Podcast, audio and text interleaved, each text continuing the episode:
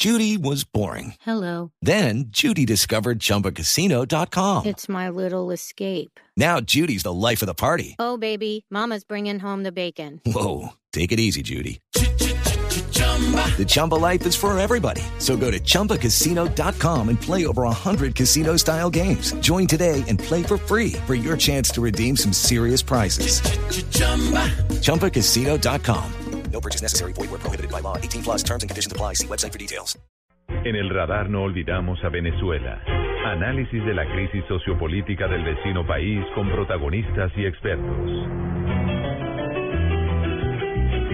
Leopoldo López es uno de los jóvenes e importantes dirigentes políticos opositores venezolanos. Es un hombre que desde hace varios años, incluso cuando todavía vivía Hugo Chávez, era uno de sus principales contradictores. Un hombre que ha sido polémico, un hombre que ha sido alcalde y ha tenido puestos muy importantes en el vecino país y que está detenido desde hace más de un año porque según dice el gobierno de Nicolás Maduro fue quien eh, incitó a las manifestaciones en las calles que dejaron más de 40 personas muertas en eh, febrero, marzo del año 2014.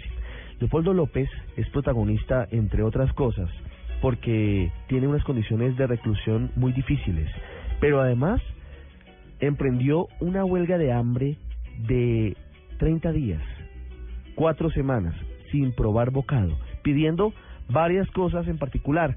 Primero, lo que cualquier democracia debería tener por descontado, fechas claras para las elecciones. Segundo, libertad de presos políticos. Y tercero, definición clara sobre la libertad de otros detenidos, solamente que están en esa condición porque son opositores al régimen, al régimen que hoy enarbola Nicolás Maduro. Está con nosotros Leopoldo López Gil, el padre de Leopoldo López, que es protagonista de las noticias en estos días. Bajó de peso, mucho.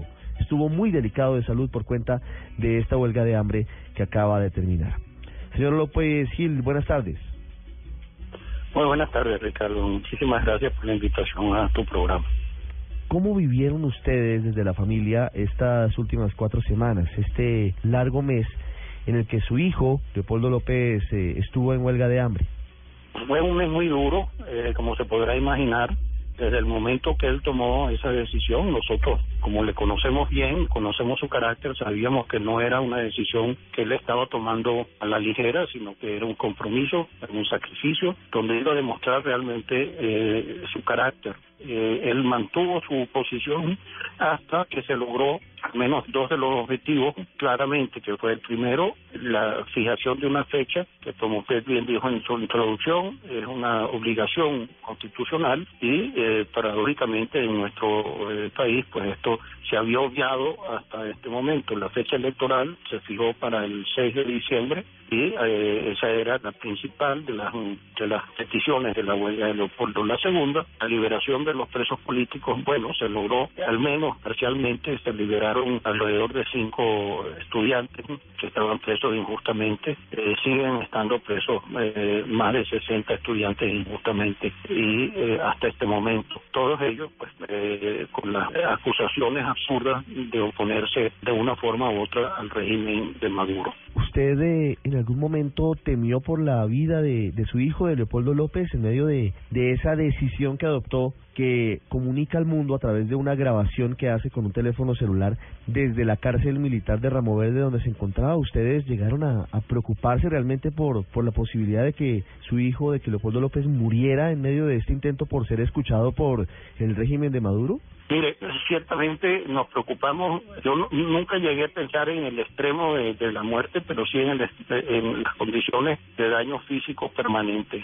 Cuando Mahatma Gandhi eh, inició su huelga, que duró algo menos que la de Leopoldo, por cierto, le preguntó al poeta, filósofo Tagore, si él creía que valía la pena hacer ese sacrificio, a lo cual Tagore le contestó que desde luego que por la unidad y la unificación social de la India y su libertad, pues valía la pena sacrificar aún una vida preciosa. Sin embargo, estaba seguro que esa tragedia nacional no se iba a permitir y que la gente iba a a doblegarse ante la, petición de él, que era muy humana, por cierto, y de poner la, huelga antes de que llegara a ese extremo. Bueno, en el caso de, Leopoldo, yo creo que, como lo dije antes, por su carácter, su, su firmeza de, de, convicción, eh, sí temía que, se iba a mantener en esa posición por mucho más tiempo del que era recomendado por, por, una vida eh, saludable y que se podía hacer daño permanente. Desde luego, bueno, nunca pensé que llegaría a la muerte, pero pero eso eso ya es indescriptible. Una vez que se causa un daño en los órganos vitales, como pueden ser los riñones, el corazón, los pulmones,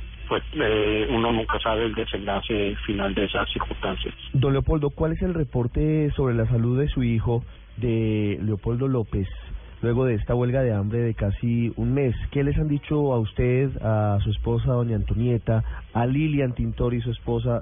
¿Cuántos kilos de peso bajó y cuáles fueron las secuelas? Porque obviamente un mes sin comer, sin probar bocado, es, es mucho tiempo. Él, que por cierto no era una persona que le sobraba peso en absoluto, siempre fue una persona muy deportista y, muy disciplinado, eh, hacía ejercicio todos los días allí en la cárcel. Perdió, me dice su madre, eh, unos 15 kilos. Nosotros no lo hemos podido ver eh, hasta ahora, eh, yo creo que hasta ahora no se le ha permitido la visita a los médicos privados, los médicos que nosotros, de nuestra confianza, visiten. Eh, ellos dicen que han eh, prestado la atención médica de eh, médicos del Ministerio Público y ellos, eh, el informe que dan, pues es a través de- del Ministerio, por lo tanto no sabemos realmente cuál es la condición verdadera de Leopoldo, pero en principio, a través de sus abogados que sí le han podido ver, tenemos condiciones mentales y, y que, que ellos eh, describen como una persona muy fuerte, una persona eh, muy clara y eh, muy este, certera eh, en, todo su proceso mental, o sea que, eh, pero que ciertamente le veían muy débil, sentado en, en, en su silla, con, con una eh, inamovilidad este, poco usual en él. Bueno, esas son, digamos, frases que nos preocupan, pero eh, esperemos que ya eh, con esta semana que debe estar de alguna forma tomando de nuevo, eh, de forma muy limitada, por supuesto, eh, su alimentación, empiece otra vez a normalizarse. Esto no es un proceso que va a llevar por lo menos unas dos o tres semanas antes de normalizarse y, no se va a ganar otra vez la masa muscular eh, de, forma inmediata y quién sabe este hasta dónde puede llegar el daño que se hizo. Es Leopoldo López Gil, padre de Leopoldo López, preso político, líder opositor en Venezuela. Don Leopoldo, una pregunta final. ¿Qué viene ahora luego de este hito, luego de este momento que ha emprendido su hijo, de haber estado un mes sin probar bocado, de la huelga de hambre, de las peticiones que se hacen, pero en medio de todo persisten las violaciones a los derechos eh, de la oposición y a los derechos eh, en muchos sentidos en Venezuela. ¿Qué viene ahora en, esta lucha que se han emprendido ustedes y otros sectores? Leopoldo lo puso muy claro, creo yo, cuando él dijo, eh, cuando ya anunció pues que deponía su, su, huelga, dijo, ya la fecha del cambio la tenemos. Yo creo que es claro que lo que viene ahora es trabajar, pasar de la, de la manifestación a la acción y de forma muy, muy eh, certera, unidos, este, lograr el cambio que será poco, porque las elecciones parlamentarias no son suficientes para lograr un, cambio total del sistema, pero es un comienzo y es un comienzo necesario eh, para hacerlo democráticamente y eh, pacíficamente. Eh, lamentablemente, pues todos sabemos el desastre que se encuentra el país, es un desastre que ya eh, muchas personas eh, consideran de crisis humanitaria, la, la, la falta de alimentos, distribución de alimentos, distribución de medicinas, eh, inseguridad, bueno, todas las condiciones que pareciera pues que el país está no saliendo de una bonanza petrolera, sino saliendo de una guerra casi nuclear eh, por la, destrucción que se ha logrado en estos 15 años. Don Leopoldo, gracias por estar con nosotros y por favor extienda un saludo a su familia, a su hijo, si en algún momento el régimen permite visitas y a todos los que siguen eh, luchando por una mejor Venezuela. Muy amable. Muchísimas gracias, don Ricardo. Muchas gracias y saludos a ese gran país que se llama Colombia. Usted está en El Radar, en Blue Radio.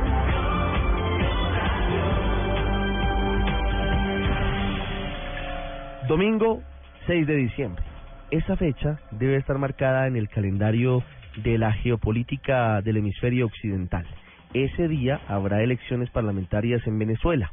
Luego de muchos meses de espera se dio a conocer finalmente esa programación por parte de la rectora del Consejo Nacional Electoral Tibisay Lucena. Esa era una de las peticiones de Leopoldo López, líder opositor, para levantar una huelga de hambre que casi lo mata. Duró un mes sin probar bocado.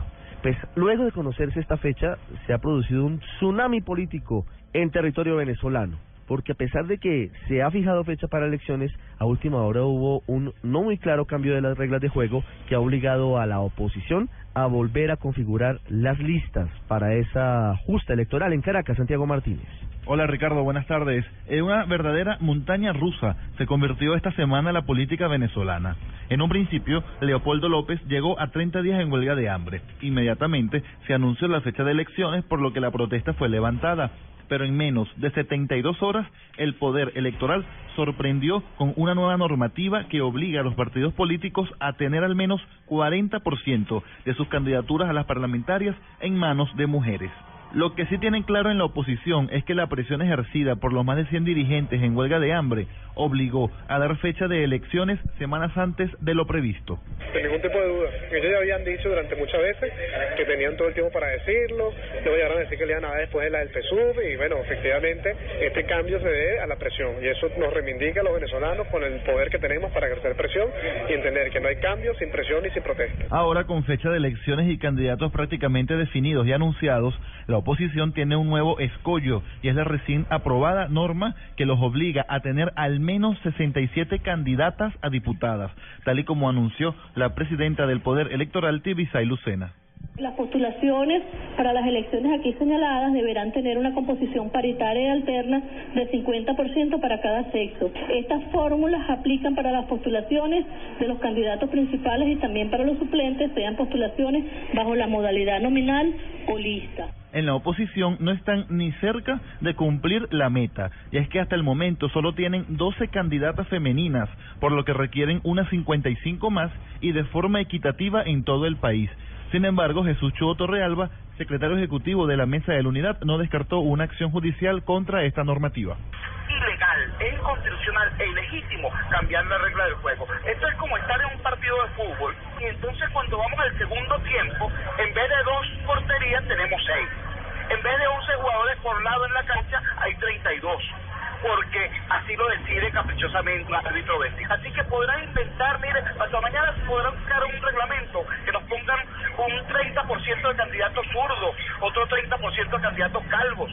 Podrán intentar la maniobra perversa que quieran, pero la decisión de cambio del pueblo venezolano es tan grande que vamos a pasar por encima de esta y de cualquier otra trampa que se les ocurra. Para mañana domingo el partido de gobierno escogerá a sus candidatos en elecciones primarias para de esta manera iniciar el mes de julio a menos de cinco meses de las parlamentarias, con prácticamente el panorama electoral en cuanto a aspirantes definidos. Desde Caracas, Santiago Martínez para el Radar.